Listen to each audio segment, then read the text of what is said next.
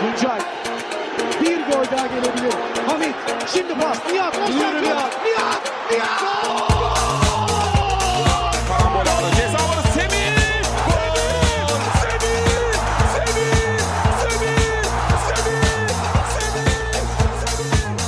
Super aktuell, der Türkei Fußball Podcast mit Tolga Uca und Gökhan Yamur. So, liebe Zuhörerinnen und Zuhörer, da sind wir wieder von Super aktuell. Alles rund um den türkischen Fußball. Euer Super League Podcast von FUMS. Und äh, moin Gökhan, da sind wir zu zweit wieder mal am Start. Alles gut? So ist es. Alles, wie, wie geht's? Alles wie gut. steht's? Ja. ja, alles gut. Ja, also man hängt sich so durch. Ja, ne? Ähm, die Tage werden jetzt äh, Gott sei Dank wieder ein bisschen heller. Das freut mich natürlich. Jetzt hatten wir noch mal richtigen Schnee. Oh ja, Sturz. wir auch hier in Bremen. Ah, Aber ja, aber das äh, legt sich jetzt wohl auch wieder ein bisschen. Ach, alles gut. Äh, mich nervt halt nur, ich glaube, da rede ich jedem aus der Seele nochmal diese Pandemie-Geschichte. So allmählich ist das echt nervig, aber gut, da muss man durch. Nützt nichts. Ja. Sieht ja auch äh, immer besser aus. Mal schauen, im Sommer sind wir diese Sache vielleicht los, hoffentlich los. Mhm. Ähm, lass uns doch lieber über den türkischen Fußball reden. Da habe ich viel mehr Bock drauf. So ist es. Ich auch. Und äh, zum Einstieg äh, habe ich da was auf der Seele, nämlich äh, Ozan Kabak. Der ist ja jetzt in der Winterpause zu, zum FC Liverpool gewechselt für 1 bis 20 Millionen Kaufpflicht, so wie man gehört hat. Ähm, eine Million Laie, 20 Millionen Kaufpflicht. Und ähm, aufgrund der Personalsorgen von Jürgen Klopp, nämlich Virgil dann Van Dijk ist verletzt, Joe Gomez ist verletzt, Joel Martip ist verletzt, Ben Davis ist noch nicht so weit. Spielt er auch direkt in der Startelf ähm, als 20-jähriger junger Bursche und hat da am Wochenende gegen Leicester City gespielt und da sind nämlich ähm, zwei andere Legionäre von uns am Start, nämlich äh, Cengiz Ünder und Leicester City, äh, Leicester City sag ich schon, und ähm, Çağlar Söyüncü bei Leicester City. Und ähm, ja, das Spiel ist 3 zu 1 für Leicester ausgegangen. Hast du das Spiel gesehen? Ähm, ja, teilweise. Also ich habe die zweite Halbzeit gesehen, tatsächlich äh, nicht die erste nicht. Zweite Halbzeit. ja. Ja, da, da ging es ja so richtig Und los. die auch nicht ganz. ja, ja, und die aber auch nicht ganz. Aber ja, da ging's, äh, ja, ja, da ging's los. Ja, Ja. Auf jeden Fall ähm, fand ich Ozan ähm, 70 Minuten wirklich sehr souverän, ähm, sehr, sehr stark gespielt. Aber dann kam wieder das, was man äh, so häufig von ihm aus Stuttgarter und äh, Schalker Zeiten gesehen hat, nämlich so ein bisschen zwischen Genie und Wahnsinn.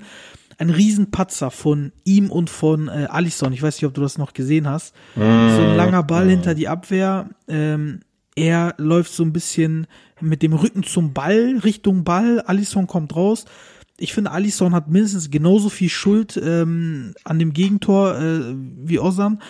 Alisson trifft den Ball irgendwie nicht richtig. Der Ball prallt nochmal an Ozans Rücken und dann zum Gegenspieler und dann leeres Tor wird eingeschoben. 2 zu 1 für Leicester und dann direkt darauf auch äh, das 3 zu 1. Ja, bisschen unglücklich, aber äh, man muss sagen, ähm, das hat richtig Spaß gemacht, auf der einen Seite Ozan zu sehen, auf der anderen Seite äh, Çağlar zu sehen, später kam Cengiz noch rein.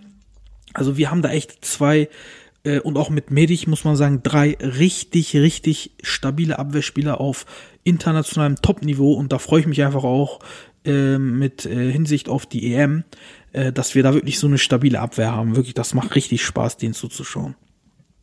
Ja, also der Schritt von Kabak äh, zum FC Liverpool ist absolut der richtige Schritt, äh, auch zur richtigen Zeit gewesen, meiner Meinung nach. Ähm, ich denke mal, oder ich hoffe, wenn er sich jetzt so einigermaßen fängt dort, dass ihn äh, äh, äh, Klopp auch halt übernimmt. Und, ähm, und dann hast du schon recht, dann haben wir wirklich eine gute Defensivreihe da hinten. Das gefällt mir sehr gut. Ja, zum ersten Spiel möchte ich auch nochmal sagen, Nesta zwischen dem Torwart und, und, und Kabak. Wie gesagt, ich hab's, oder man hat es nicht gehört, ob da jemand gerufen hat oder nicht. Wenn der äh, Torhüter gerufen hat, ne, äh, Leo in dem Fall, wie man bei uns immer sagt, ähm, ja, dann ist das natürlich doof von Kabak, wenn er es nicht gehört hat. Wenn er es aber nicht gemacht hat, dann hat der äh, Allison äh, nicht nur mindestens genauso viel Schuld, sogar sogar wenn noch mehr, meiner Meinung nach, weil da muss er nicht rauslaufen, wenn er schon jemand da ist. Ich genauso. Ja. Und, und beim zweiten Tor sieht aber ähm, ja, Kabak nur also beim dritten Tor, Entschuldigung, sieht dann Kabak aber nicht, auch nicht so gut aus. Nichtsdestotrotz hat er dann jetzt äh, gegen Leipzig äh, im zweiten Spiel oder in seinem zweiten Spiel richtig äh, gleich Champions League, das sah schon viel, viel besser aus. Also, da wurde er auch besser. zum Man of the Match, ne? Also darauf wollte ich gleich noch Richtig, hinaus. Der genau. hat Olme und Nkunku förmlich aufgefressen. Also da haben wir den richtigen Osan gesehen. Also da habe ich dann mal ein bisschen das Spiel geguckt und was für eine Geschwindigkeit, ne? Also was für eine Geschwindigkeit. Und da hat man richtig gesehen, wie sich äh, Ozan Kabak wohlgefühlt hat in dieser Geschwindigkeit. Er hat recht, ähm, er hat tatsächlich doch recht hoch stand er, also hoch äh, äh, hat er verteidigt, höher als bei Schalke. Und äh, es war schnell und das hat ihm richtig gefallen. Das hat man richtig gesehen. Er war richtig unter Strom, sage ich jetzt mal so. Ne? Ja, das liegt ihm ja, Und, diese äh, Spielweise, ne? Genau. Und, und, und äh, ich glaube, so diese, diese Art äh, kommt ihnen eher äh, zugute als die von äh, Schalke. Und deswegen, ähm, ja, wie gesagt, wenn das so weitergeht oder wenn er sich da halten kann, dann kann ich mir vorstellen, dass er zu Liverpool dann auch wechselt im Endeffekt.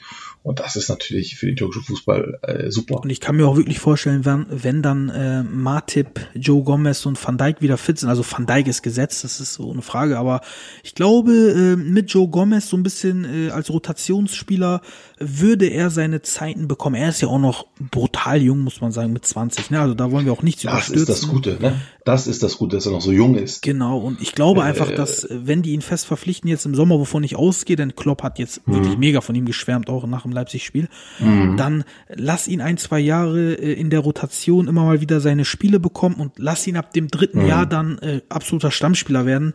Das ist doch ein Karriereplan. Ich meine, äh, da kann man doch nichts, Also, da kann man nicht was hier natürlich, was hier natürlich ausschlaggebend ist, und das ist jetzt hier im Ausland, das ist ja das, was ich immer moniere in der Super League, ist die Kontinuität. Ja, hier kann man nicht ein, zwei gute Spiele spielen das war's. Hier musst du nämlich versuchen, die ganze Saison auf einem gewissen Niveau zu spielen. Und das wird dann zeigen, weil dann kommt Klopp ja auch nicht an ihm vorbei, dass er die Qualität hat.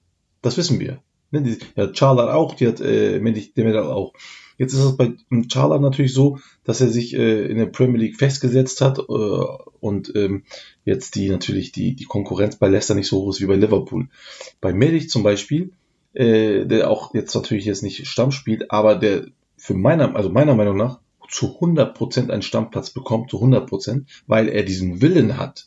Er hat den Willen, er hat die Qualität und er hat die Kontinuität. Das heißt, er fällt gar nicht unter einen Level. Und das zeigt für mich, dass er auf jeden Fall Stammspieler wird. Und das Gleiche muss bei Ozan Kabak auch passieren. Er muss diese Kontinuität zeigen, weil von der Qualität her bin ich überzeugt, aber schafft er es die ganze Saison, diese Qualität äh, auch abzurufen, das wird halt Unterschied, den Unterschied ausmachen.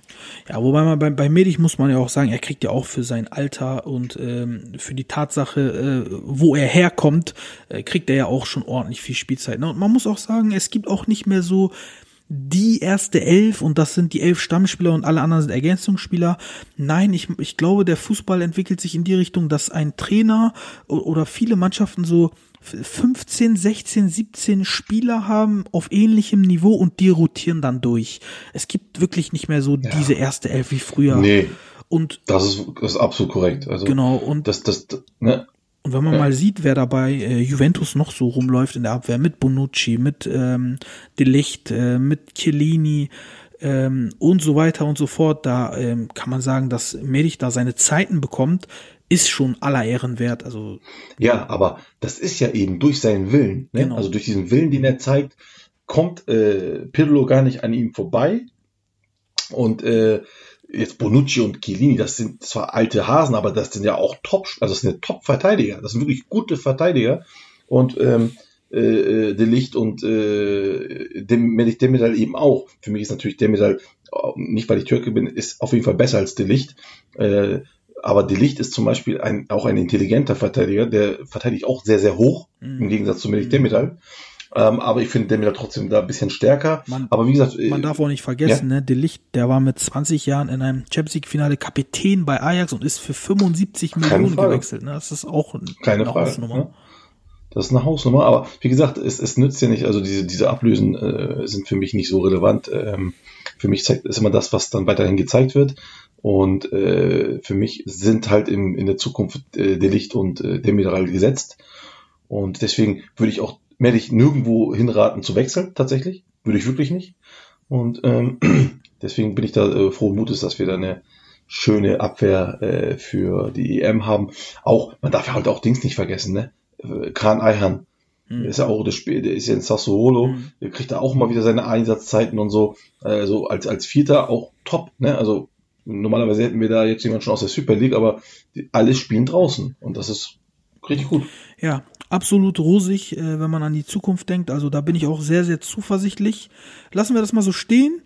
Ähm, und kommen wir zu einem anderen Thema, nämlich heute hat ähm, der TFF-Präsident ähm, Nihat Özdemir eine Rede gehalten und äh, da ging es um verschiedene Sachen. Da hat er zum Beispiel äh, erzählt, so als Info für euch, dass äh, geplant wird, dass ab dem 1. April wieder Zuschauer reingelassen werden. Mal gucken, ob es dann diesmal soweit ist, weil auch davor wurden schon solche Sachen geplant und ähm, nicht richtig umgesetzt. Auf jeden Fall ist das wohl jetzt der Plan. Und ähm, dann hat er sich auch äh, zu der Geschichte mit Hamid Altentop geäußert. Nämlich, da wurde ja viel spekuliert unter der Woche, dass er sein Amt niederlegt, dass er ähm, kündigt, dass er sauer ist aufgrund äh, von ein paar ähm, Sachen, die da passiert sind. Ähm, konkret wurden da ähm, die Fälle von Arda Turan genannt, dass er für dieses Video eine Strafe bekommen hat. Ihr wisst, ähm, worüber wir letzte Woche gesprochen haben. Ähm, nach dem Fenner-Sieg hat er in der Umkleidekabine ein paar unschöne schöne, äh, schöne Worte gesagt, ähm, die dann von Etebo aufgenommen und ins Netz gestellt wurden. Dafür wurde er zwei Spiele gesperrt.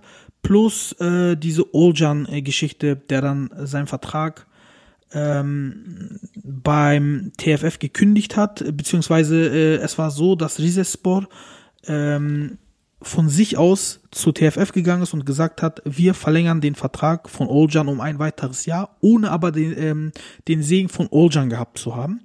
Und Oljan hat dann irgendwann im Internet gesehen, äh, auf der Hauptseite von TFF, äh, oh, mein Vertrag wurde ein Jahr verlängert, hat dann ähm, sich mit den TFF-Verantwortlichen äh, hingesetzt und hat gesagt, äh, das will ich so nicht, das ist nicht mit mir abgesprochen. Bitte kündigt die Option. Es ging um die Option, also ein Jahr Option. Die TFF-Verantwortlichen haben das falsch verstanden und haben den kompletten Vertrag aufgelöst, woraufhin Rizespor dann gesagt hat, okay, das geht wiederum nicht. Ja, jetzt haben wir einen Joker in der Hand quasi und haben dann mhm. Oljan angeklagt. Das Ende vom mhm. Lied, Oljan ist der Leidtragende, muss persönlich 1,25 Millionen bezahlen ähm, was auch äh, dubios ist, weil das ist genau die Ablösesumme, die Rizespor für ihn bezahlt hat. Aber er hat ja auch drei Jahre, zwei oder drei Jahre für Rizespor gespielt, also ähm, dürfte er gar nicht mehr, äh, es muss ja was abgeschrieben werden von diesem Wert.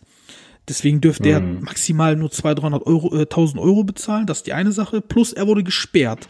Und Hamid Altentop war mit diesen ganzen äh, Sachen nicht d'accord, hat gesagt, das kann nicht sein, dass der, der Junge leidet aufgrund von, von ähm, Unprofessionalitäten von Rizespor-Seite plus aufgrund von Fehlern auf der TFF-Seite.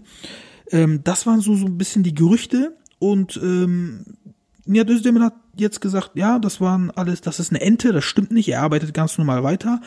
Aber Gökhan, ich muss ganz ehrlich sagen, das Ganze äh, lässt bei mir so einen faden Beigeschmack.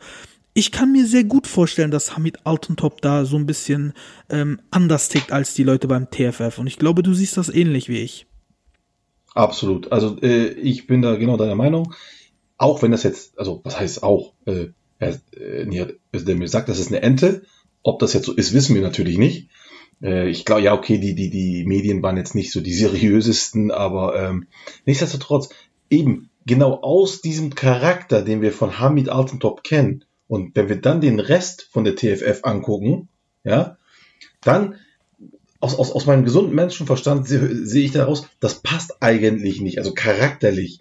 Der eine ist, kommt vom Fußball, äh, ist immer ein, ein, ein, ein aufrichtiger, arbeitender äh, äh, Profi gewesen, der auch eigentlich, äh, als er gesagt hat, als er angefangen hat bei TFF zu arbeiten, dass er den türkischen Fußball nämlich voranbringen möchte und auch eine Vision hatte.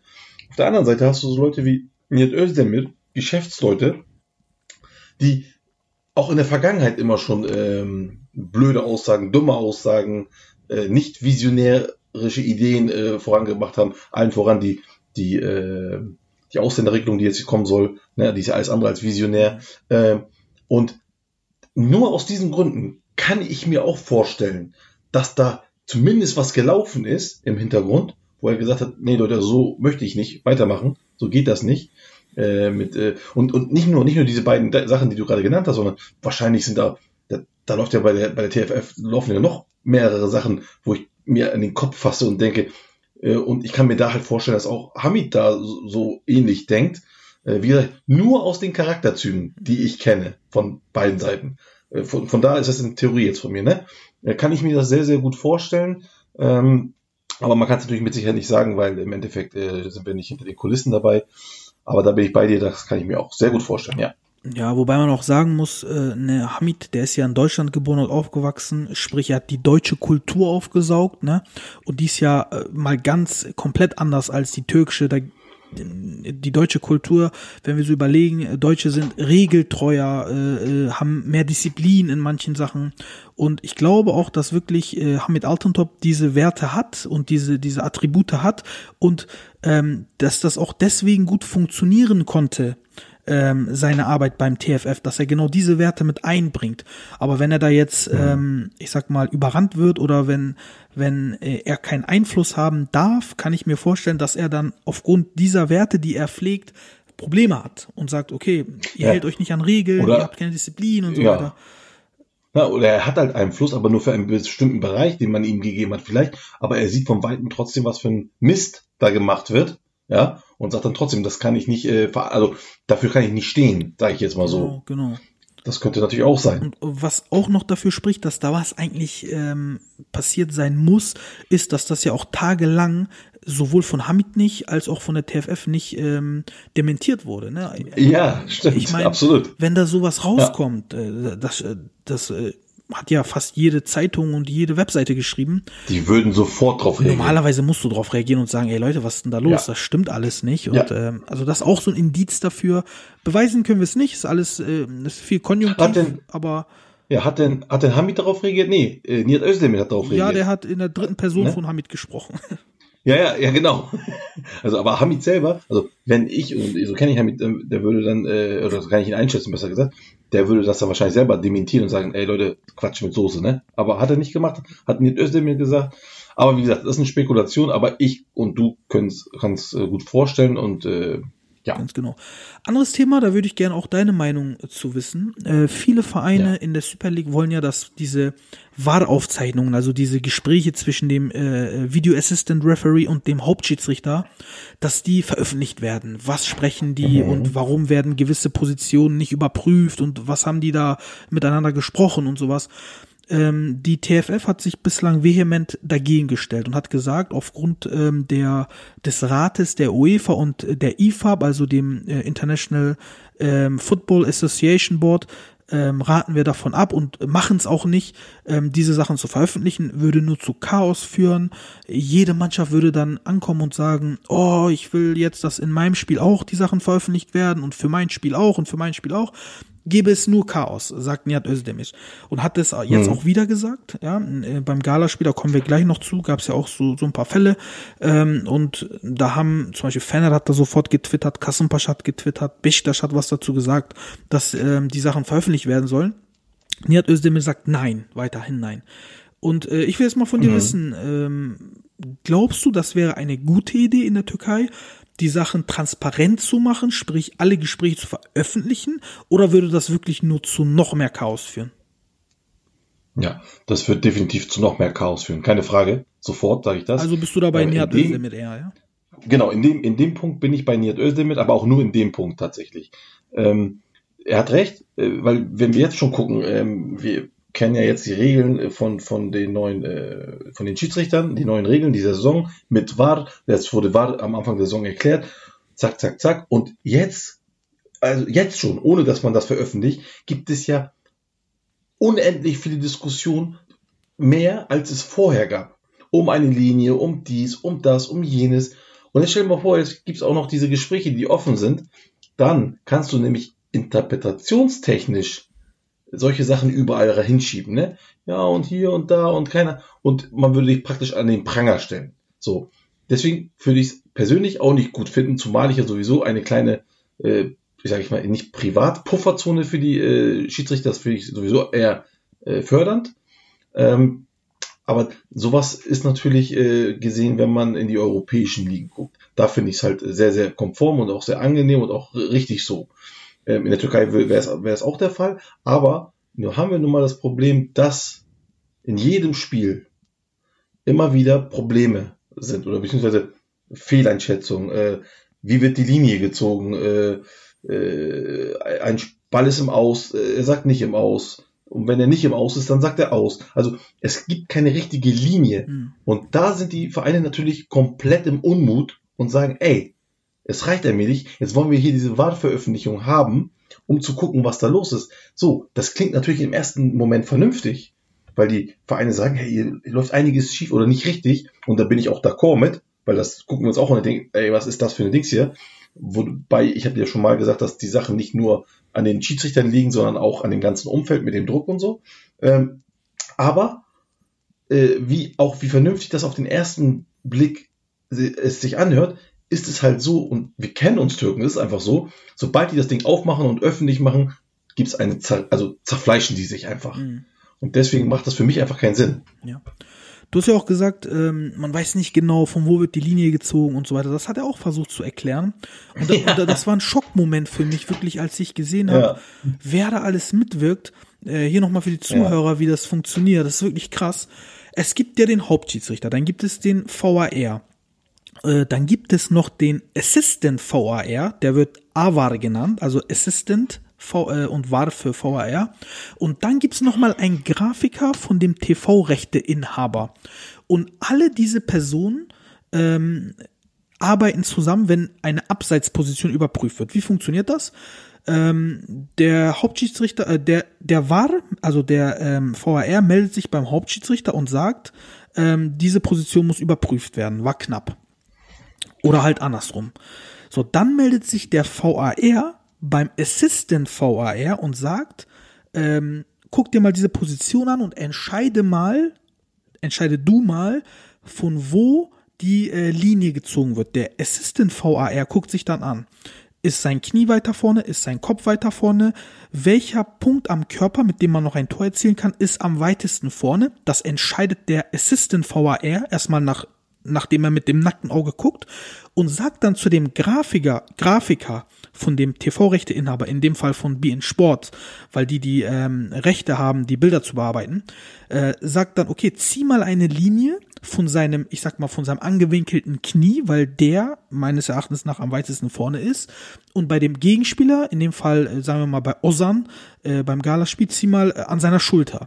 Und der Grafiker macht dann wieder per Hand, zieht er, äh, macht er die Punkte einmal an der, an der Schulter, einmal äh, an dem, äh, an, an dem Knie äh, von dem anderen Spieler und ähm, findet da oder sucht dann den Point of Contact mit dem Ball, in dem Fall Mesut Özil, wo er den Ball berührt und dann zieht er die Linie. Also die Linie wird dann, nur die Linie wird dann ähm, vom Computer gezogen, aber alles andere, da sind dann Menschen noch mit im Spiel. Und das hat er erklärt, ich hoffe, ich habe es auch einigermaßen gut erklärt. Ähm, das ist aber der Grund, warum wir keine einheitliche Linie haben, weil da immer noch wie ich jetzt gerade erklärt habe, mindestens drei Personen auch mit äh, subjektiver Wahrnehmung dran teilnehmen, diese Sache zu aufzudröseln. So. Und ähm, das zeigt mir einfach, das ist viel zu kompliziert. Also, Also, ja, also erstmal, erstmal, erstmal wissen wir jetzt, warum äh, so eine Wahrüberprüfung jetzt gefühlt fünf Minuten dauert. ganz genau. Und zum, und zum zweiten, und zum zweiten ist das nämlich genau, was du gerade sa- gerade gesagt hast. Jetzt gucken da drei Leute drauf, ne? So. Und die gucken, warten immer genau den Punkt ab, wo er den Ball, äh, mit dem Bein berührt oder keine Ahnung, ob er gerade Ball, den Ball verlässt äh, oder was. Aber die können doch nicht, wenn die alle drei auf einen verschiedenen äh, Monitor gucken, schaffen doch nicht alle drei genau den gleichen Punkt zu erwischen. Mhm. Weißt du, wie ich meine? Mhm. Das heißt, in dem Moment ist der andere ein Hundertstel Sekunde weiter vor oder hinten und das kann in der Bewegung, wenn man sich auch schnell bewegt, halt einige Millimeter ausmachen. Genau. Und schon hast du ein verzerrtes Bild. Genau. Und dann ist es kein Wunder, dass die Leute dann äh, sich verarscht fühlen und sagen, ach guck mal, hier war ein paar Millimeter Dings, da macht ihr pfeift ihr nicht, bei dem anderen pfeift ihr. Ja, aber dann ist das ja auch kein Wunder. Und das ist halt der, das Blöde bei dem, wie du schon sagst, ja, ich war auch mal ein bisschen skeptisch bei der Linie, muss ich äh, ganz ehrlich sagen, aber die haben es halt erklärt, das macht ein Roboter oder ein Computer, so what, alles gut, dann bin ich auch beruhigt. Aber eben dieses, wann genau guckt der eine und wann genau guckt der Also andere. das Allerschlimmste ist ja, dass der Assistant VAR entscheiden muss, welcher Körperteil ist am weitesten vorne, sprich, von welchem Körperteil wird die Linie gezogen. Und Fenerbahce-Fans jetzt auf Gala Fener das Spiel bezogen, weil da hatten wir ja das Problem, die sagen, ähm, bei Thailand wird, äh, also da, da ging es ja um Thailand und Osan, bei Thailand wird der Punkt für die Linie ab der Schulter genommen. Aber warum wird dann nicht äh, die Kniekehle genommen, weil, der, weil er ja am Laufen ist und die Kniekehle angewinkelt ist und Bisschen mehr- weiter vorne, ja. Genau. Hm. Und dann kommen die mit anderen äh, Spielsituationen, also aus anderen Spielen, wo genau die Kniekehle als Punkt, Fixpunkt genommen wird. Und dann sagen die, warum wird Ja. einmal die Kniekehle als Fixpunkt genommen beim Hatay-Spiel und bei unserem Spiel gegen Gala wird die Schulter von ihm als äh, ähm, Fixpunkt genommen. Würde man die Kniekehle nehmen, wäre Osam vielleicht nicht im Abseits. Und das sind halt so diese Sachen, die ähm, wirklich schwierig sind. Ja, ja, ja, ja. Also definitiv, das ist genau das, was ich meine. Ähm, äh, deswegen verstehe ich zum Beispiel nicht, wenn da so eine Situation ist, warum man dann nicht von der Ware sagt, ey, geh dir das mal bitte angucken zum Schiri und im Zweifel entscheidet er dann. Fertig aus. Ne? Der hat dann einen Blick und er entscheidet und dann ist gut. Und ähm, aber das, wie gesagt, das ist ja meine These zu diesem äh, Verantwortung abgeben. Ja? Sich nicht angreifbar machen das ist ja das, was ich dann meine These da habe, dass dann halt dort, äh, ich sag mal, drei Gesichtslose da entscheiden. So. Und dann äh, kann der Schiri im Zweifel sagen, ja, aber jetzt hat war so entschieden, ist so. Weißt du, was ich Und nicht verstehe? Das weiß ich. Wir leben ja Mhm. in einer Zeit der Technologie und da sind tausende Kameras im Stadion und ähm, wir sehen die Spieler und den Ball aus allen möglichen Perspektiven. Warum kann man Mhm. nicht auch diese Sache dem Computer überlassen, sprich diese, diese Fixpunkte, die, Ach, wie diese. Achso, die, okay. die näher Mhm. zum Tor sind? Warum kann die Kamera oder warum kann der Computer das nicht entscheiden? Ähm, Ob jetzt zum Beispiel die Kniekehle näher zum Tor ist oder Ja. die Stirn, sag ich mal.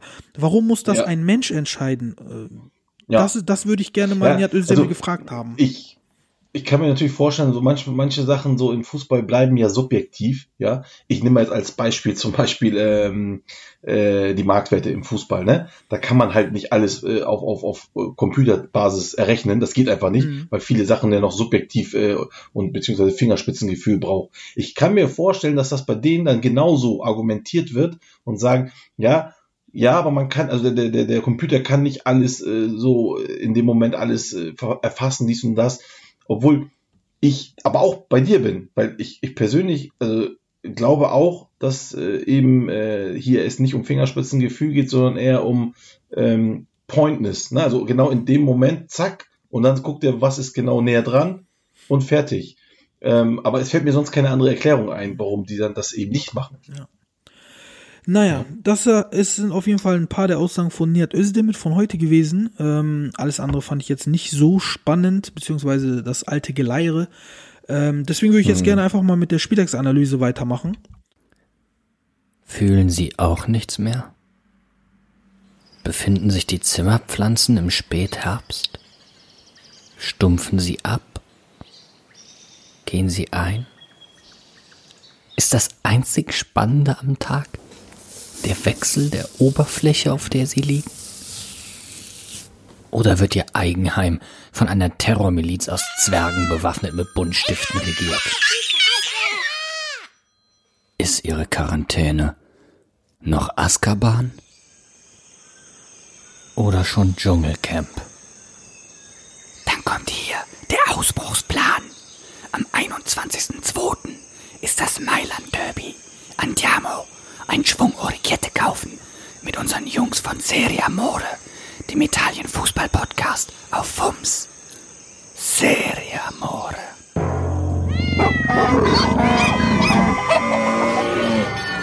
Endlich mal wieder was fühlen. Es gab ja äh, diese Woche auch wirklich wieder ähm, interessante Spiele, aber auch viele Und wir Spiele. hatten keine, ja, wir hatten keine in der Woche. Nach längerer Zeit mal wieder. genau. Wir hatten äh, eine normale Woche, sag ich mal, normale Fußballwoche am Wochenende. Mhm, mhm. Und ähm, vor allen Dingen in Istanbul gab es ja wirklich katastrophale Wetterverhältnisse, wirklich Schneestürme Ei, ei, und sowas. ei, Und, äh, da können wir auch direkt mit dem Gala Kasımpaşa Spiel anfangen. Das war auch so ein Dass die Spiel. das angepfiffen haben, ey. ich habe echt gedacht, das gibt's doch gar nicht, ey. Ist ein Also Skandal. wirklich, inso, insofern auch, weil es auch wirklich gefährlich war für die Spieler. Ja. Unfassbar gefährlich, ne? Was ich aber auch Ja. unbedingt noch sagen muss, ähm, ich meine, ich glaube, Türkei hat nicht die schwierigsten äh, Wetterverhältnisse der Welt. Aber Türkei, Nee. ähm, wie die damit umgehen, das, man kann, glaube ich, sagen, ist wirklich äh, vielleicht sogar am unprofessionellsten auf der ganzen Welt, weil Ah, ja, Schneesturm hin oder her, die kriegen es nicht mal gebacken, in der Halb- Halbzeitpause ähm, das Feld frei von Schnee zu machen. Du könntest, du kannst ja, im schlimmsten Fall mit äh, Schippen, kannst du das ja rausschippen. Nicht mal das geschieht. Und gegen Ende, so ab der 70. oder so, konntest du ja nicht mal mehr, also Etebo hat angefangen, keine Pässe mehr zu spielen. Er hat jeden Ball, auch jeden Pass hat er gelüpft zum äh, Mitspieler, weil gerollt ist der Ball nicht mehr. Und ähm, das war natürlich kein Fußball, das war was anderes, ne? Und dementsprechend hat Gala auch äh, eine komplett andere Aufstellung gewählt, um jetzt auf das Spiel zurückzukommen. Ähm, Stammspieler wie Thailand, Onikuru, Dong, Jetlin, Belhanda haben gar nicht gespielt, weil es war ja nichts zum Spielen da. Ähm, Dafür hat Etebo, Luindama und Kedem und sowas haben gespielt, so eine bessere B11 würde ich jetzt sagen. Ähm, oder, oder eine Schneeelf vielleicht, kann man auch sagen. Und alles in allem war das äh, ein glücklicher Sieg für Gala, finde ich. Äh, 2 zu 1. Ähm, weil A, ähm, Gala hatte wirklich nicht viele Chancen, äh, auch nach dem 1-1 äh, nicht mehr viele äh, Chancen zum Sieg gehabt. Dann die eine Szene, die dann zum Elfmeter geführt hat, war so ziemlich die einzige, äh, wo Onikuru gelegt wird vom Torwart in der 89. oder 88.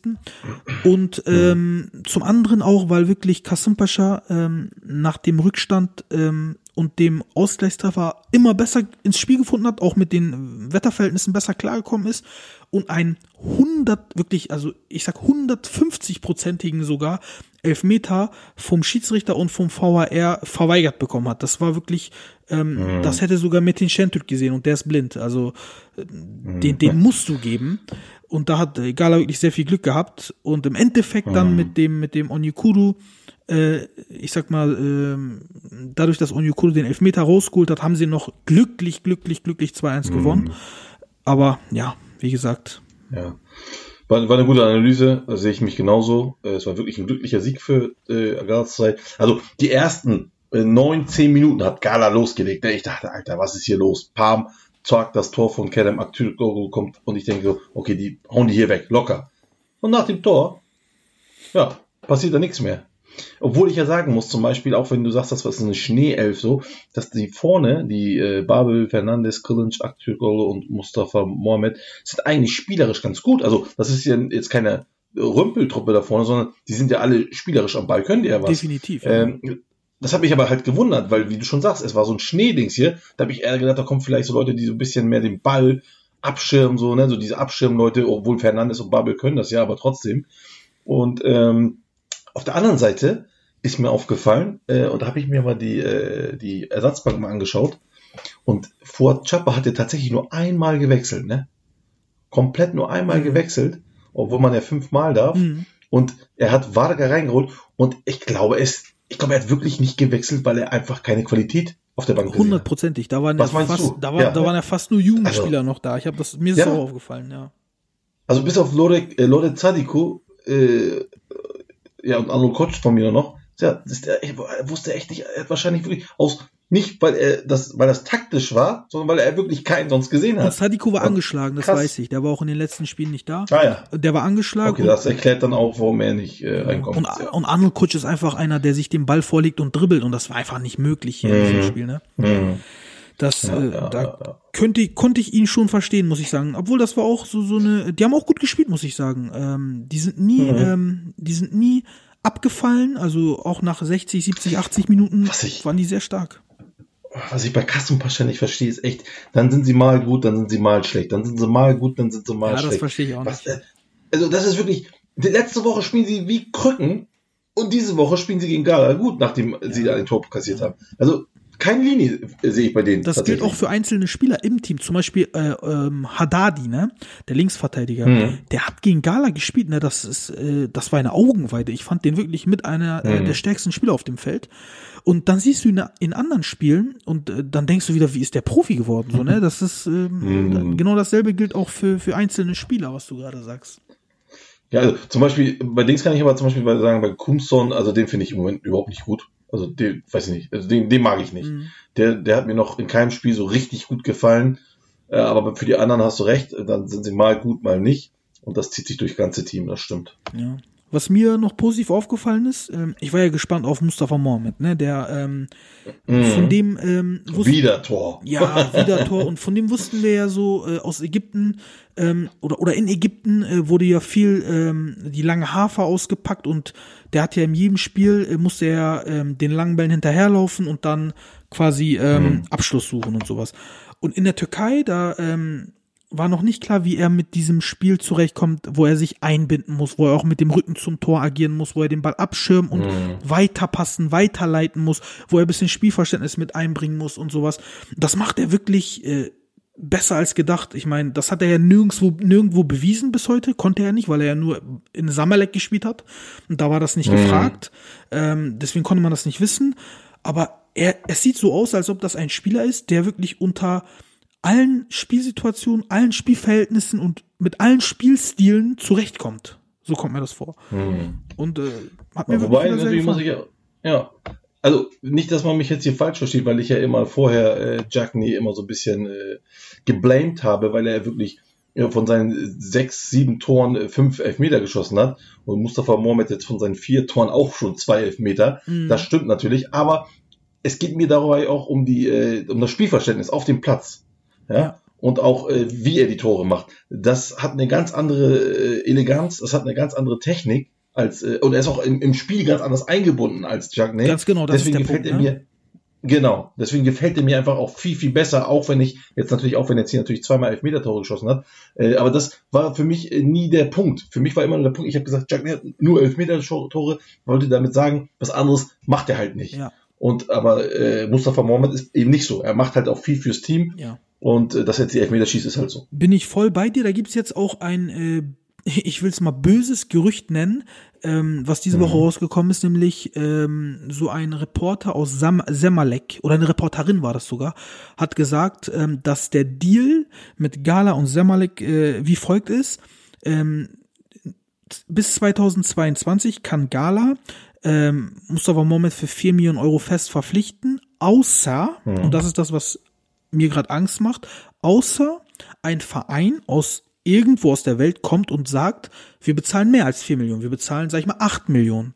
Dann passiert nämlich folgendes, dass Gala immer noch den äh, Vorkaufsrecht hat, äh, das Vorkaufsrecht hat, nämlich sagen kann, okay, wir bezahlen dieselbe Summe und wir haben die erste Wahl. Aber das würde ja wiederum bedeuten, dass Gala dann mitziehen muss mit diesen Summen. Und das, ich glaube nicht, dass die das können.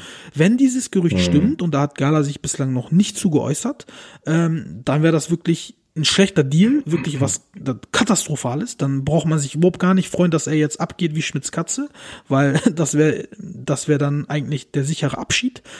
Auf der anderen Seite, wenn dieses Gerücht nicht stimmt, und man 2022 ihn für 4 Millionen kaufen kann, würde ich trotzdem sagen, Achtung, Achtung Leute, nicht, dass dasselbe wie bei Sirlot oder wie bei Taliska passiert, nämlich der Verein will die Option ziehen, aber der Spieler sagt, mittlerweile habe ich so gute Angebote aus Europa. Äh, äh, Ich meine, hier Manchester United bietet mir sieben Millionen Gehalt. Ne, ich, fa- ich will hier nicht mehr her. Deswegen würde ich raten, so schnell es geht. Ich weiß nicht, wie die finanzielle Lage aussieht, aber so schnell es geht, diese Option ziehen und mit äh, Mohamed einen Vertrag machen. Weil äh, wenn Mohamed sagt, und so viel ist klar, wenn er sagt, ich will hier nicht 2022 weiterspielen, oder ihr bietet mir sieben Millionen wie Manchester United, dann musst du ihm entweder die sieben Millionen geben oder, oder er spielt nicht mehr für dich. Und deswegen sehe ich diese Gefahr, äh, weil bei Taliska war es genauso, Besiktas wollte die Option ziehen, weil die erkannt haben, den kann man für mehr Geld verkaufen, aber Taliska hat gesagt, Leute aus China, die bieten mir äh, netto acht Millionen, äh, ihr seid aber süß, so nach dem Motto, ne? Und Ja.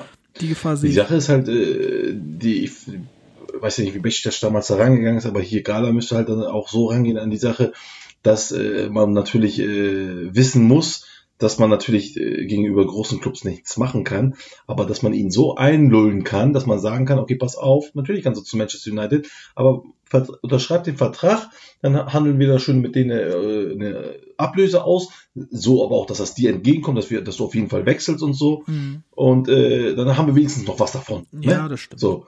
Und das könnte man natürlich machen. Aber das ist halt die, die, die, die Handhabung eines Spielers oder eines Vereins. Bei Besiktas damals, äh, die waren ja recht arrogant Mhm. in dieser Hinsicht. Und ähm, das darf halt hier Gala auch nicht passieren, aber ähm, im Endeffekt hast du recht, man weiß trotzdem nicht, wie der Spieler reagiert.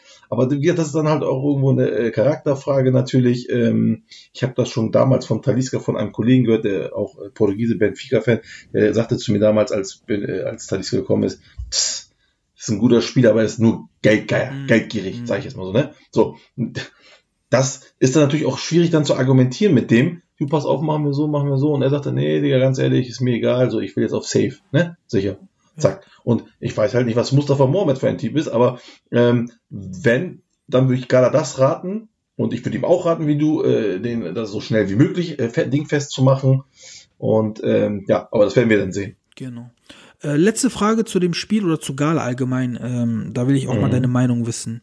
Äh, Emre Akbabas Vertrag läuft aus. Und wir wissen alle, ähm, vor zweieinhalb Mhm. Jahren bei Alanya Sport war der Junge überragend. Vielleicht in der Saison vielleicht sogar einer der besten Mittelfeldspieler der Liga. Äh, nun bei äh, Gala zwei schwere Verletzungen, kommt einfach nicht so in Tritt und auch jetzt gerade wieder kein Stammspieler oder kriegt wenig Zeiten, kann nicht überzeugen, äh, verdient im Moment, ich meine, um die 1,6, um die 1,7 Millionen Lira oder Euro? Euro, Euro. Das wird er nicht mehr angeboten bekommen, das ist sicher. Sein Vertrag läuft ja aus. Würdest du Gala raten, mit Emre Akbaba zu verlängern oder würdest du sagen, nein, loslassen äh, und das wird nichts mehr? Also von, vom Vereinssicht aus meinst du? Mhm. Ja, von Gala Sicht auf, auf jeden Fall. Äh, das ist ein Top-Spieler. Äh, und äh, selbst wenn man ihn dazu kriegen könnte, auf der, oh, als, als, als, äh, wie heißt das, als Perspektivspieler in, in, im Kader zu bleiben, dann würde ich ihn auf jeden Fall behalten. Also überhaupt gar keine Frage für mich. Ähm, natürlich auch aus Skala-Sicht müsste man natürlich dann, wenn er jetzt 1,7 hat, ihn auch ein bisschen drücken, weil äh, anders kriegen die das finanziell nicht hin. Also er müsste mindestens so irgendwie auf 1,2 oder so kommen, äh, damit man dann noch sagt, weil im Endeffekt wäre er dann auch kein Stammspieler. Vielleicht müsste man ihn sogar noch ein bisschen mehr drücken. Mhm. Ähm, so, das wäre von Gala-Sicht aus. Aber auch, also von Spielersicht aus bin ich ganz, also da, da ja, da glaube ich nicht, dass er das macht und das auch zu Recht nicht, weil er ist sich selber zu schade, glaube ich auch. Ich kann mir auch vorstellen, Emre Akbaba ist so einer, den kann ich mir sehr gut in Frankreich zum, zum Beispiel auch vorstellen. Mhm. Er ist ja türkischer, äh, Türk-Franzose, wie nennt man das, keine Mhm. Ahnung. Ähm, und, und da kann ich mir sehr gut vorstellen, dass er in der Ligue 1 Fuß fasst. Nicht bei den ganz Großen, aber bei den Mittleren so. Und ähm, das wäre für ihn, glaube ich, ein ganz gesunder Schritt. Aber von Gala Sicht aus keine Frage, würde ich überhalten. Bin ich voll bei dir. Ich habe jetzt auch gelesen, dass Gala zwischen 800.000 und einer Million ähm, plant. Mhm, äh, ja. Das wäre auch so eine Zahl, die finde ich in Ordnung ist. Und Emre Akbaba, der ist ja eigentlich Gala-Fan, hat man ja beim Wechsel auch gesehen. Ähm, da hat er ja alles andere abgelehnt. Er ist ja von klein an äh, fanatischer Gala-Fan. Mal gucken, was er dazu sagt oder ob dann im Endeffekt das Geld mehr wiegt als seine fanatische äh, Gala-Liebe. Das werden wir mal sehen. Das kommt dann wieder auf, Charakter, auf seinem Charakter dann wieder an, ne? Mal gucken, wie er dann da ist, genau. Genau, das werden wir sehen. Äh, kommen wir mal zum nächsten Spiel. Äh, Karagümrük Ja. gegen Fener. Auf dieses Spiel habe ich mich sehr gefreut. Ähm, Mhm. ich, dachte, auch, ja. ich dachte vor allen Dingen, Karagümrük ähm, wird da einiges zeigen, aber ich wurde so ein bisschen enttäuscht, muss ich ganz ehrlich sagen. Vor allen Dingen von Karagümrük, Ach, nicht nur du. weil in der ersten Halbzeit haben sie sich komplett zurückgezogen, haben nichts gemacht. Wieder dieses typische, eine große Mannschaft kommt, ich weiche von meiner Ja, aber das- Spielphilosophie ab. Das, genau. Das wollte ich gerade sagen. Danke. Da- Ich muss aber mal ganz kurz, Ja, kurz dazwischen grätschen. Das kann doch nicht sein. Das gleiche sagen sie, als sie gegen Besiktas so spielen. Ja, da sagt sogar noch Borini nachher, nach dem Spiel im Interview, ja, ich glaube, wir hatten einfach zu viel äh, Respekt am Anfang. Hätten wir das vorher abgelegt, dann wäre es ja ein anderes Spiel gewesen. Mhm. Weil danach waren sie ja gut in der zweiten Halbzeit. Ganz genau. So, und dann machen die das hier dasselbe. Unglaublich. Äh, Ich kann es das- auch das nicht raff ich nicht. Und Ich raff das nicht, ehrlich. Ganz ehrlich, wie kann man von seinen Fehlern nicht lernen? Und das Ding ist ja, Besiktas hat ja wenigstens gespielt, deswegen haben sie auch 4-1 gewonnen. Fener spielt ja überhaupt nichts zusammen und trotzdem haben sie Angst. und Karagümrük hat in der ersten Halbzeit wirklich wie so eine Kirchenmaus sich hinten reingestellt, sogar äh, teilweise sich nicht getraut, Konter zu fahren, also das habe ich überhaupt nicht verstanden. Ähm, aber dann, äh, also die, sie lagen dann 1-0 zurück. Nicht, weil Fener gut war, sondern weil Karagümrük einfach gar nichts gemacht hat. Und in der zweiten Halbzeit war es dann ein wirklich offenes Spiel, wo Karagümrük auch ein bisschen äh, mehr was gezeigt hat. Und dann haben sie auch in Richtung Altay äh, so einiges abgefeuert, wurde ein bisschen besseres Spiel. Ähm, Fener hat dann für mich wieder glücklich 2-1 gewonnen. Also das ist wieder so ein Und auch Spiel. wieder, wieder hat Bayern ge, äh, gerettet, muss man so sagen. Unglaublich. Ja? Das ist das siebte oder achte Spiel, wo er das Ding Ja, was ich dir sage, mein Bruder, was ich dir sage. Ja. Dieses, äh, die Torhüter können eine Meisterschaft entscheiden, definitiv. das ist wirklich wieder so ein Spiel, wo du als, als Zuschauer guckst du dir das Spiel an. Nach den 90 Minuten setzt du dich dahin, denkst dir, Fenner hat 2-1 gewonnen. Wie haben sie das gemacht? Und genau das hat man beim Hatay-Spiel gedacht, beim Konya-Spiel gedacht, beim Rize-Spiel gedacht, beim äh, Başakşehir-Spiel gedacht. Aber die, die kriegen es immer wieder hin, irgendwie das Spiel zu gewinnen, obwohl sie nichts zeigen. Und äh, ich weiß nicht, ob das auch eine Qualität ist. Zumindest ist das ähm, im Meisterschaftsrennen unglaublich wertvoll äh, zu gewinnen, obwohl man schlecht spielt. Und man muss ja sagen, bei. Fener wird noch Pelkas kommen, bei Fener wird noch Irfan kommen, bei Fener wird noch Luis Gustavo kommen. Da wird sich das Spiel auch ein bisschen ändern, muss man ganz klar sagen. Absolut, absolut. Äh, und Özil wird ja auch noch in Form kommen. Der war heute, der war wieder sehr blass an dem Tag. ja, ja. Ähm, aber der wird ja auch noch besser werden als. Ist für mich, ja, ich sage ja, für mich dieses Jahr, äh, diese Saison musst du nicht mit Özil unbedingt rechnen. Ja. Also wirklich nicht. Ja. Äh, Für mich, wenn Ilfan Jankavic von der Verletzung wieder zurückkommt, ist er dort wertvoller Mhm. als Özil. Äh, aber in der nächsten Saison, ne? also da glaube ich, äh, wird er sich äh, gefangen haben und dann äh, hat er schon eine andere Sicht auf die Liga. Ja. Ich bin mal gespannt, was Errol Bulut vorhat, weil im Moment spielt der viel mit langen Bällen. Aber wenn ich so überlege, Pelkas, Irfan, Mesut, ähm, äh, Gustavo, Sosa auch, äh, wenn er spielt, das ist ja vielleicht das passstärkste Team der Liga, wirklich. Ähm, wenn ich so überlege. Wenn alle da sind, ne? Wenn alle da sind, genau. Spätestens dann muss er doch auf ein anderes Spiel ummünzen. Nicht mehr so viel lang spielen, sondern aber vielleicht macht er das ja dann, weißt genau, du? und da bin ich mal gespannt ja. ob er Mhm, das macht, mhm. weil wenn er es nicht macht, wenn er seine Strategie beibehält, nämlich äh, hinten, Ja, ja. im Moment, ich im Moment hat er ja diese Taktik hinten sicher stehen, hinten reinstellen, Mhm, Konter fahren, mhm. Unschön ist scheißegal, Hauptsache gewinnen. Mhm, so, wenn er so weiterspielt, dann hätte er auch vielleicht Mhm. Irfan und Mesut nicht holen müssen, aber wenn er, Mhm. also eigentlich muss er mit diesem Kader, mit dieser Qualität, also muss er eigentlich zum gepflegten Passspiel übergehen und da bin ich mal Also, gespannt. es ist, es ist so. Meiner Meinung nach könnte er eine andere Taktik spielen, auch mit denen, die er noch da hat. Ja, aber er hat sich entschieden für diese Variante, solange nicht alle da sind, spiele ich so, weil Tiam und Osai Samuel können halt geschickt werden, beide. Hm. So, und deswegen kann ich mir vorstellen, dass er sich dafür entschieden hat, bewusst. Und ähm, äh, das ist halt, das ist, was ich persönlich aber auch gut finde, wenn ein Mann sich dann auch dafür entscheidet und auch eine sich dann dazu bekennt und sagt, ja, okay, ich will das jetzt so spielen und dann spielen wir das so. Und dann, aber muss ich dir auch recht geben, wenn dann die anderen wieder zurück sind, weil das sind dann nämlich alle Spieler, die äh, nämlich spielen können, beziehungsweise äh, eher das Passspiel bevorzugen. Und dann müsste er eigentlich auch wieder dann zurückgehen, also äh, weil sonst dann weiter mit äh, so zu spielen macht dann keinen Sinn, zumindest nicht mit der Aufstellung, die dann möglich ist. Wie wäre deine Ja, also- Idealelf, wenn alle dabei wären? Also definitiv würde äh, so Luis Gustavo ist keine Frage für mich. Der muss rein. So, das ist das Erste. Äh, auf den Außen zum Beispiel, also hinten auf den Außen, ähm, finde ich, das ist eine sehr äh, offensive Variante mit Zangare und Erdkin. Ähm, äh, kann man aber auch machen. Hm. Es muss aber auch halt wirklich dann gewisser Druck auch aufgebaut werden und dann muss man halt auch Tufan und Gustavo spielen lassen, weil die dann halt auch abdecken. Äh, dann hinten würde ich, ja, Serdar alles, wenn Tisserand äh, wieder fit ist und er ist, er ist ja eingewechselt worden, ähm, dann müsste ich, ich glaube, ich würde auf Tisserand setzen dort. Ähm, auch wenn jetzt Aziz nicht schlecht aussah in den Spielen, aber ich glaube, wenn eine wirklich qualitativ gute Mannschaft kommt, die auch nach vorne spielt, weil Fatih Karagümrük ist eine gute Mannschaft, aber hat leider nicht das gezeigt, was sie eigentlich können, dann äh, sehe ich da bei Serdar Aziz Probleme. Ähm, und dann, ja, für mich ist dann äh, jetzt in dieser Saison würde ich tatsächlich Özil äh, kann man spielen lassen, um ihm zu sagen, okay, hier hast du äh, äh, Spielpraxis, aber wenn du in der Meisterschafts im Meisterschaftskampf bist, dann würde ich eher halt auf altbewährtes setzen. Also ich würde entweder mit Nihat Kraveji dort spielen, äh, Nihat Kraveji sag ich schon, Isvan Can Kraveji, oder aber äh, oder aber mit ähm, äh, Pelkas auf der 10, ja, so. Und dann ähm, vorne, das habe ich ja immer gesagt, vorne ist für mich egal. Also Samatta, Cisse, Valencia, Tiam, ich glaube, das nimmt sich nicht viel. Und rechts und links außen, ich würde Osai Samuel trotzdem beibehalten. Äh, dem finde ich äh, an sich auch immer ganz gut, weil auch immer Schnelligkeit, der muss aber halt erstmal sich auch wie Özil an diese Liga gewöhnen. Äh, das ist ganz klar. Äh, ansonsten würde ich halt auch Valencia rechts spielen lassen. Und links äh, für mich dann halt, äh, wie gesagt, auch ein Ferdi Kadıoğlu würde ich spielen lassen.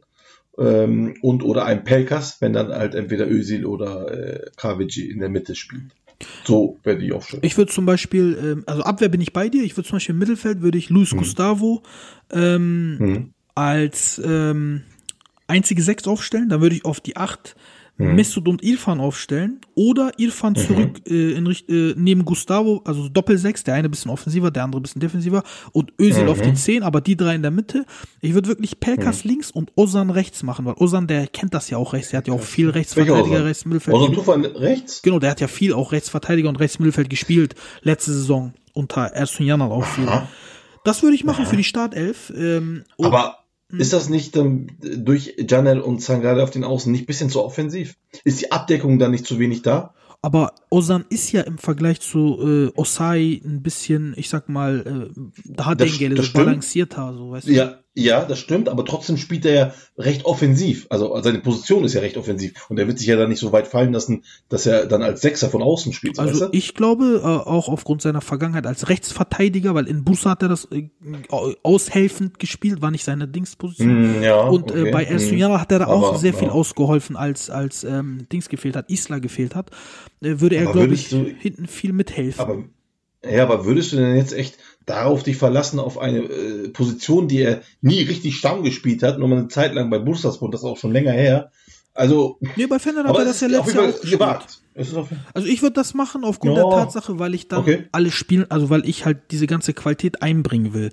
Mit äh, Irfan, mit Pelkas, mit Özil, mit Ozan, mit ja, das klingt natürlich, das klingt natürlich sehr schön in den Ohren, was du sagst. Nur, äh, ich würde als, als Trainer würde ich halt, äh, ich, ich würde halt immer gucken, das muss ja auch hinten und vorne passen. Mhm. Also wenn ich so spielen würde, also vorne, wie du das gesagt hast, dann würde ich, glaube ich, wirklich aber hinten äh, eben äh, eher äh, Dings spielen lassen. Äh, Novak Mhm, links mhm. und und und äh, rechts. ähm, ja, äh, ja, na gut, das, das nimmt sich nicht viel. aber Sangare, Gökhan Gönül. Ja, vielleicht doch Gökhan Gönül, weil er dann noch ein bisschen mehr Erfahrung hat, äh, um, um das aufzufangen, würde ich tatsächlich, glaube ich, äh, Novak und also die anderen beiden äh, Außenverteidiger spielen. Also ähm, Mhm. Qualität ist auf jeden Fall da. Mal schauen, bin auch mal gespannt, wie Erol Mhm. das spielen lässt. Kommen wir zum nächsten Spiel. Äh, Gençlerbirliğ Ja. gegen Beşiktaş. Also erstmal muss Jawohl. ich sagen, das ist ja Augenkrebs, was Gençlerbirliğ spielt. Das ist ja, das, Das stimmt allerdings. das hältst du ja nicht aus, 90 Minuten Ja. dir anzuschauen. Das ist schlimm, ne? Was ist das? Richtig Im schlimm. Fußball ist das nicht. Ich hatte immer noch ein bisschen so Hoffnung bei Candeas und so. Da, bisher passiert da immer noch was, aber der Rest ist, also, Ja, kannst du knicken. Auch so, Komplett. auch so Spieler, von denen man eigentlich sowas hält, wie, wie Stanko oder äh, Giovanni Sio oder so. Alter, das Mhm. ja ein Totalausfälle dieses Jahr. Und ich glaube, die sind jetzt auch Tabellenletzter oder Vorletzter. Also für mich ein ganz klarer Ja, ja, Abschiedskandidat, ja. muss ich ganz klar sagen. Ja, ja, ja, ja, ja. Und- Und, ich finde noch nicht mal, äh, sorry, aber ich finde noch nicht mal, dass Besiktas ja auch richtig gut gespielt hat, ne? Also so ist es nicht. Die haben jetzt nicht hier nicht richtig den, den Fußball äh, gezeigt. Nein, aber Gençlerbirliğ war wirklich unfassbar schlecht. Ja, also, Also- Gençlerbirliğ war schlecht, da bin ich bei dir. Äh, wo ich nicht ganz bei dir bin, ich glaube, Besiktas hat schon guten Fußball gespielt. Die sind sehr dominant. Die spielen zum Beispiel sehr weit vorne. Die, die, die ähm, letzte Abwehrreihe ist 30 Meter vor dem eigenen Tor mit Wellington und wieder. Ja. Das ist, äh, Ah, die kesseln ja. den Gegner einförmlich. Aber ich sag dir was. Ja, aber nee, was ich meine ist, weil das halt Gençlerbirliğ komplett zulässt. Das meine ich damit. Ja, aber das Ähm, hat man auch gegen Konya gesehen, ne? Mit, mit zehn Mann gegen Konya. Das hat man auch teilweise in Hatay gesehen. Guck mal, wie Fener in Hatay gespielt hat. Und äh, Be- Besiktas hat ja ähm, deutlich besser als Hatay gespielt. Okay, vielleicht nicht deutlich, aber besser als Hatay gespielt auswärts. Ja, wollte ich ja deutlich auf jeden Fall nicht. Ist Nee, auf jeden ja. Fall äh, eine ganz andere Nummer gewesen, ein ganz anderer Schnack als bei Fener. Ähm, Das ist korrekt, da gebe ich dir recht. Trotzdem fand ich das jetzt nicht das Gelbe vom Ei, muss ich ganz ehrlich sagen. Ähm, das war am Anfang, ja, das, das Tor von Gesal zum Beispiel war ein Traum, absoluter Traum, oh ja, keine Frage. Oh ja, das ist Ne, vielleicht also- das schönste Tor der also das ist- bislang. Das ist klasse, das ist wirklich individuelle Klasse Der für fehlt mich. jetzt aber drei Wochen da- aus der Arme. Yes, yes, yes. Und ähm, die anderen beiden Dinger äh, von Cenk Tosun, äh, da war also lange Zeit war da halt ähm, äh, eine Riesenpause. Die haben natürlich hier und da mal ihre Chancen gehabt, aber wie gesagt, für mich war das nicht drückend. Für mich war das nicht, äh, äh, war Ballbesitz, aber war halt eben nicht äh, super gefährlich oder sowas. Mhm. Und ähm, ja, sie haben halt 57% Ballbesitz. Das ist auch jetzt nicht super viel. Ähm, aber wie gesagt, dann die Tore. waren jetzt, also, Aber man ich mir auch das sagen, da, zweite- auch, da war, waren aber auch, äh, die Witterungsverhältnisse waren ähnlich schlecht wie die Ja, Standard. ja, die wurden natürlich schlechter, keine Frage, ne? Das ist richtig, aber wenn ich mir das zweite Tor von äh, Cenk. Cenk Tosun anschaue, das zweite, Alter, der hat ja ewig und drei Tage Zeit, den Ball anzunehmen, ja, ja. ein Lineal rauszuholen und sich den Winkel ausrechnen Ja. und dann schiebt er ihn rein. Ja, da also das das, ist schlecht einfach. Da war das Spiel. Ja, natürlich, aber, ja, aber auch davor, es gibt auch davor Situationen, wo ich denke, was ist das für eine, für ein, ein, eine defensive, Defensivverhalten? Also ganz, ganz übel. Ja, definitiv. Und, ähm. Also ich das kann man sich nicht angucken. Ja, ich, ich möchte nicht äh, hier jetzt äh, die, die, Leistung von Bistisch unfassbar schmälern, um Gottes Willen. Leic war geil, also den, den mag ich ja sowieso. Ja, der ist Ne? zurückgekommen Gesal- jetzt, ne? Beeindruckend. Genau, der. Und, und das ist ein guter, also das ist wie so ein neuer Transfer, was auch äh, Sergen Yalcin schon meinte. Und ich mag den ja sowieso. Aber äh, Rosier war wieder gut, hat mir sehr gut gefallen. Ja, Ähm, Rosier, wie der sich aber was ich- entwickelt ne, hat, ne? Aber was ich meine ist, und ich bin da immer so ein Typ, das weißt du, der auch ein bisschen auf hohem Niveau auch immer meckert, weil ich bin damit nicht zufrieden. Weil Mhm. es kann nicht sein, dass du gegen eine Mannschaft wie Genstelbilly spielst und sowas dann auch noch feierst. Mhm. Ne? Für mich ist das ein Muss, dann äh, Dings hier. Aber wenn du die mit richtig geilem Fußball, mit One-Touch, dies, das auseinandergenommen dann hätte ich die gefeiert. Hätte ich gesagt, super. Und hoffentlich im nächsten Spiel auch. Und deswegen bin ich dort grundsätzlich von den äh, Istanbuler Clubs äh, diese Woche und auch in den letzten Tagen, äh, Wochen nicht äh, sonderlich überzeugt. Am meisten noch bei Besiktas immer noch, aber auch dort nicht gänzlich. Okay. Ja, gut, das überrascht mich, da bin ich ein bisschen anderer Meinung, aber äh, ist ja nicht schlimm. äh, lass uns doch Alles mal gut. über ähm, einen anderen Spieler sprechen, nämlich über Joseph. Yes. Ähm, was Ja. der da, äh, also der ist ja gekommen mit sehr vielen Fragezeichen. Ne? Der hat ein Jahr knapp nicht gespielt und äh, man hat gesagt, der ist schon alt und der war verletzt und so. Wie der sich aber entwickelt hat, ne, bei Besiktas und unter Sergen, der spielt ja teilweise besser als zu seinen besten Zeiten bei Fener.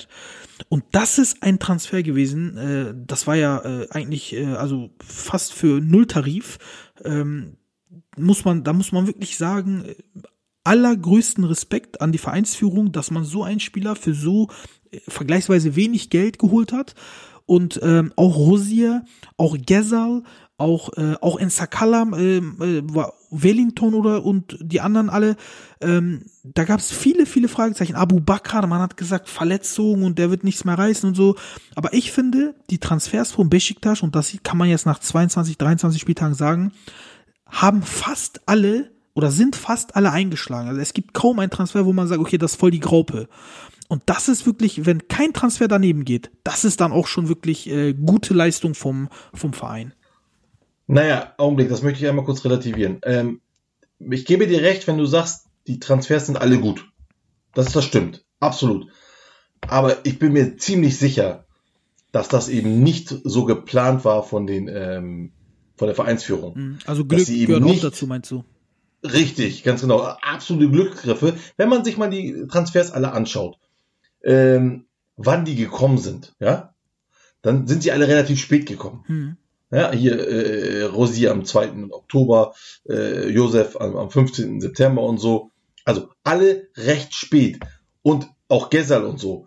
Mm, Das war dann für mich, hat, sah das dann so aus, okay, diese Spieler sind jetzt hier verfügbar, wir kennen die einigermaßen, also jetzt mit Josef und so, ne? Mhm. Und äh, Ros Rosier hat halt in Dings gespielt, hat die ganze Zeit gespielt, war auch welchen Gründen auch immer, wird der, äh, kann man den jetzt ausleihen, weil die den jetzt irgendwie nicht brauchen oder so bei, bei äh, Sporting. Und das gleiche auch bei äh, Abu Bakar, der bei Porto nicht zum Zuge kam. Also lernen wir den auch mal aus. Der kann ja auch ein bisschen was.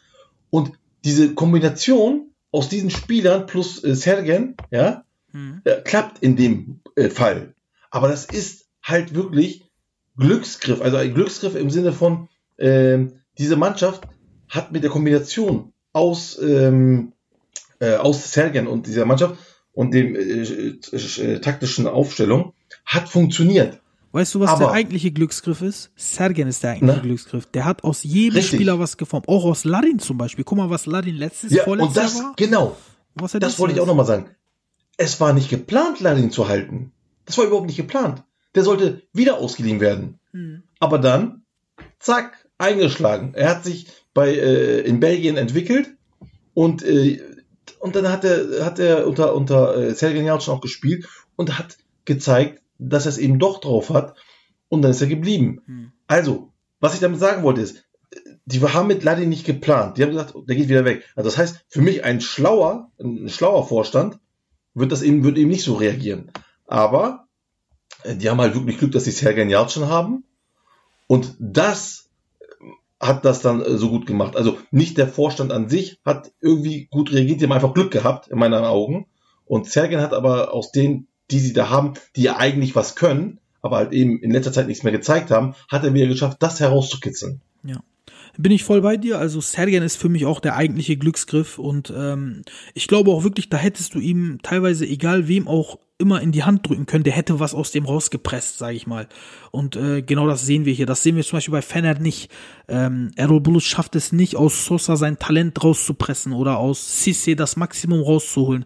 Das ist halt genau das Gegenteil in meinen Augen ähm, als was Sergen da leistet. Aber kommen wir mal noch zu einem anderen Spiel, bevor wir hier ähm, Feierabend machen, nämlich äh, nochmal zu Trabzonspor gegen Gazişehir. Trabzonspor ähm, schafft es hier im Moment wirklich immer irgendwie 1-0, 2-1, äh, 0,5 zu 0 oder so gefühlt, immer so äh, ein halb zu 0 und irgendwie zu gewinnen. Ähm, hm. Und haben jetzt gegen Gazişehir auch wieder mit 1 0 gewonnen, sind bis auf sechs Punkte rangerückt an die Tabellenspitze. Ähm, hm. Da muss man über einen Spieler reden, Bakasetas. Der hat jetzt in drei Spielen drei Tore gemacht, ja. Und ähm, der ist ja für drei Millionen Euro gekommen von Allianz Sport. Für mich ein absolutes mhm. Schnäppchen, was er jetzt auch zeigt, dass er das Geld absolut wert ist. ist Allerdings weiß ich nicht, was für einen Restvertrag er noch hatte. Ne? Das muss man natürlich auch nochmal gucken. Mhm. Aber okay, ja. Ist Trabzonspor aber für dich trotz allem ein Meisterschaftskandidat? Für mich persönlich weiß ich nicht. Ich glaube nicht. Für mich persönlich weiß ich nicht. Das ist gut. Ähm, das weiß ich nämlich auch nicht. Aber ähm, ich kann Folgendes sagen. Ähm, wenn ich mir das jetzt so angucke, frage ich mich tatsächlich, wie sie vorher die ganze Zeit gewonnen haben, ohne Bakasetas. Ja, denn er macht ja hier die ganzen äh, Buden im Moment, aber davor war halt Ekuban und Bakayeme und auch Giannini auch immer da. Die sind auch jetzt immer noch da, die spielen auch eigentlich einen guten Fußball. Vor allem in Wakayeme, äh, der Typ äh, ist wirklich äh, der, der einzige, den ich kenne, der in einem Spaziergang Leute austribbelt. Ronaldinho und, Light, ähm, sage ich immer dazu. Ja, absolut. Also es ist schon krass. Aber man darf halt auch nicht ver vergessen, und das ist das, was mich so wundert, was äh, Abdullah Audio aus Flavio gemacht hat. Ja, der Typ war am Anfang für mich eine absolute Graupe. Ich denke, was ist das für ein Typ, ey? Das kann doch nicht sein. Äh, hat überhaupt keine Bindung zum Spiel gehabt, äh, äh, hat manchmal wirklich überfordert. Und jetzt ist er wirklich hinten mit äh, Özdemir, macht er, äh, wie heißt der Junge mit Vornamen nochmal? Berat. Äh, mit Berat Özdemir, genau. Er macht eine richtig gute Figur und das ist halt das Ding, die halten die Bude auch hinten zusammen. Ja. Keine Frage. Victor Hugo und äh, Edgar Je ja, sind auch Hugo, gut hinten. Super ne? Keine Frage. Ja? Auch, auch Giannini und, äh, hat äh, Abdullah ja. Auge richtig gut hingekriegt, finde ich. Ne? Der ist seitdem Auge da ja, ist, spielt er richtig gut auf. Ich habe ja, aber ich habe das Gefühl bei Giannini einfach nur gehabt, er braucht da nur ein bisschen Zeit. Mhm. Äh, und äh, die hat er jetzt bekommen und deswegen ist er da. Aber wenn ich mir jetzt nochmal, um da auf deine Frage zu kommen, äh, ob sie ein Meisterschaftskandidat für mich sind, dann ähm, bin ich auch eher skeptisch, weil wenn ich mir, also die, die Mannschaft ist geil, wirklich, wenn ich mir Ekuban, Vakayeme, Giannini, Özdemir, Flavio und so weiter und so fort. Aber wenn ich mir dann die Bank anschaue, ja, dann ist da ein Riesen, für mich ein Riesenabfall. Äh, Abfall, also, wie heißt das? Leistungsabfall, so meinte ich das. Ne? Also, Definitiv, also, ja. Ähm, Sehe ich genau. Und das ist das, genau, und das ist das, was ich glaube, was der Genickbruch dann einfach ist für die. Jetzt lass mal einen verletzen oder zwei und schon hast du dort einen, einen, einen, einen, einen Qualitätsverlust. Und ja, das ist für mich der Grund, warum ich auch sage, eher nicht. Ja, die haben jetzt auch sehr viel Pech, ne? Die haben äh, sieben oder acht Corona-Fälle und äh, sehr, sehr äh, kurios, die ersten drei Torhüter haben alle samt Corona-Fälle. Urjan Çakır, Erce Kardeşler, Arda Akbulut. Und das heißt, am Wochenende gegen Başakşehir und auch eventuell die Woche darauf gegen Fener wird der Jugendtorwart Kaan Moradaoğlu im Tor stehen. Und äh, mhm. das ist natürlich ein Riesenhandicap. Ähm, darüber hinaus fällt jetzt Vakayeme gelb-rot gesperrt aus gegen Başakşehir. Abdulkadir äh, Ömür fällt sowieso aus, Abdulkadir Parmak fällt aus, Hosseini fällt aus. Ähm, das kann schon eine harte Nummer werden und ich glaube, dass die jetzt auch in den nächsten zwei Spielen Punkte verlieren werden und ähm, dass dann der Kontakt abbrechen ich, wird. Ich wollte noch mal eins kurz, genau, ich wollte noch mal eins kurz revidieren. Also du hast jetzt eben gerade noch schon mal gesagt mit Abdulkadir Parmak und Abdulkadir Ömül, das sind natürlich auch noch zwei Spieler, die da auch sind, auch eigentlich Qualität natürlich haben, aber wir wissen halt, dass gerade bei Ömül die Verletzungsanfähigkeit so groß ist. Deswegen habe ich ihn jetzt nicht mit dazu gezählt. Mhm. Äh, das nochmal das eine.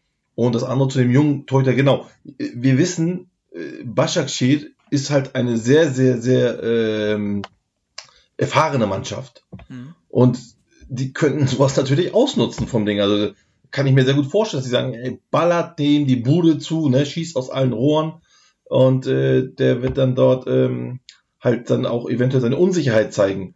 Wo, wobei man aber auch sagen auf- muss, wobei man Ja. auch sagen muss, wenn ich es einer Mannschaft zutraue, einen Jugendtrainer, äh, Jugendtorwart aufzustellen, dann ist das Trabzonspor, weil die sind bekannt dafür, wirklich immer gute Jugendtorhüter rauszubringen. Ja, äh, definitiv, aber nichtsdestotrotz könnte das natürlich viel zu früh noch für ihn sein. Äh, und und, und diese, diese, diese, ähm, diese, äh, wie heißt denn das? Äh, Diese ähm, Nervosität, ja, die dann bei ihm ist, die könnte sich halt Demba Bar oder wer auch immer Junior Fernandes zunutze machen. Wenn es aber, ich kann mir aber auch vorstellen, wenn es dann zum Beispiel Başakşehir trotz Schüssen nicht schafft, in den ersten 20 Minuten ein Tor zu machen und Mordaro, äh, Mordaoğlu, dann äh, Moratoğlu, Moradaoğlu, was für ein Name, Wahnsinn.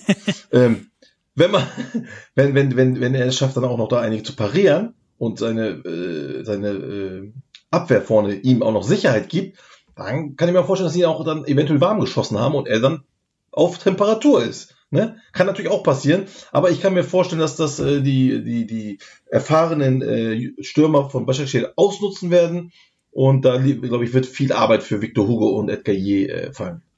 Ja, sehe ich genauso.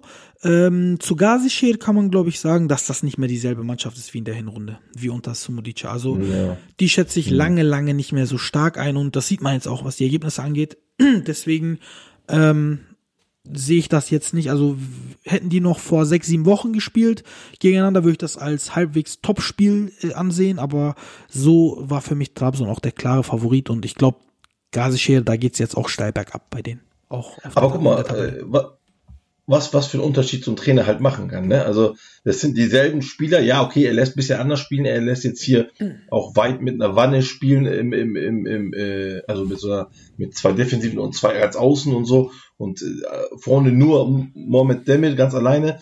Aber nichtsdestotrotz sind das ja dieselben Spieler mit, ne? So. Ja. Und er lässt ja auch mit 5-4-1 spielen. Nur die, diese 4-1 lässt er noch mal ein bisschen anders spielen. Ähm, und trotzdem ist das ein riesen Unterschied. Also auch beim Spiel. Ich, ich, ich finde. Aber weißt du, was Mirallas unterschätzt? Ja? Ich, ich sag dir, woran das liegt. Ähm, die Gaziantep-Spieler waren, also äh, haben sich zu 100% mit Sumudica identifiziert. Die haben ihn als Vaterfigur gesehen. Als er gegangen ist, haben die zwei Tage gestreikt und haben gesagt, der darf nicht gehen. Ähm, und das ist natürlich nochmal was anderes, wenn du so einen Trainer ähm, als Vaterfigur, wenn du für ihn sterben würdest quasi, wenn du für ihn in den Krieg ziehen würdest, alles tun würdest. Und, oder da kommt so ein neuer und das ist einfach so ein professionelles Verhältnis. Du musst halt unter ihn arbeiten und weißt, wie ich meine. Ne? Und ich glaube, Ja, ähm, also- das ist der Unterschied ja. so ein bisschen. Ge- Genau, also bei, bei Maxim und so bin ich auch sofort dabei, auch bei Jefferson und so. Aber so Leute wie Kevin Medeiros, das ist ja auch ein Profi, ja. Und, und, und ähm, der hat äh, da richtig gut gespielt. Und jetzt spielt er in den letzten zwei, drei Tagen, äh, zwei, drei Wochen halt eben nicht mehr so gut, äh, beziehungsweise nicht mehr so, ähm, wie soll ich sagen, so fordernd. Ne? Also er, er nimmt den Ball, okay, und spielt nochmal, er, er macht jetzt keine Fehler, er spielt schlecht, aber er spielt nicht so von vorne weg. Und äh, dieser Rashid Osama oder wie der heißt, ich glaube, heißt der Osama Rashid, ich bin mir jetzt nicht ganz sicher, Mhm. Von, von, auch von links gekommen, von äh, Portugal gekommen. Den kennt ja Sapito dann auch noch so. Der, der, der müsste ja dann auch irgendwie, aber da passiert auch nicht viel. Also, wie gesagt, ähm, du kannst natürlich auch die eine Seite recht haben, wo du dann sagst, ja, er war eine Vaterfigur und da war nochmal ein ganz anderes Verhältnis und so. Aber nichtsdestotrotz, welcher Grund auch immer, der Trainer macht den Unterschied. Und äh, man sieht es auch umgekehrt bei Chaiko Rizespor. Da muss sich Sumudica erstmal finden. Also da, die verlieren ja auch. Ja, ja, definitiv. Weißt Definitiv. Genau. Ähm, jetzt mal off topic. Was für ein geiler Spieler war aber Ricardo Sapinto früher. Kannst du dich noch erinnern? Also das ist mir gerade jetzt so eingefallen. Definitiv, Ähm, natürlich. Portugal Äh, Nationalmannschaft, Sporting, äh, ich habe Real diese, Sociedad. ich habe diese, ich habe aber auch diese portugiesische Nationalmannschaft geliebt mit Joao Pinto, Nuno ähm, Gomes und sowas. Äh, Rui Nuno Costa. Gomez, Rui Costa, Fernando Couto, also richtig Oh geile ja, Namen einfach oh nur. ja. Hat mir super viel, ich habe die wirklich sehr oft äh, Pauleta, gesehen. kennst du noch Pauleta?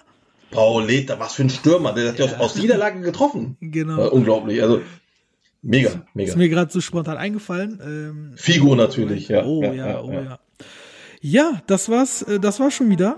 Äh, ich merke gerade, ähm, wir sind über der Zeit. Äh, vielen Dank, lieber Gökhan. Vielen Dank, liebe Zuhörerinnen und Zuhörer. Ich hoffe, es hat wieder Spaß gemacht. Dann würde ich sagen, einen schönen Abend an alle und bis zum nächsten Mal. Macht's gut, tschüss. Mach's gut. Tschüss. tschüss.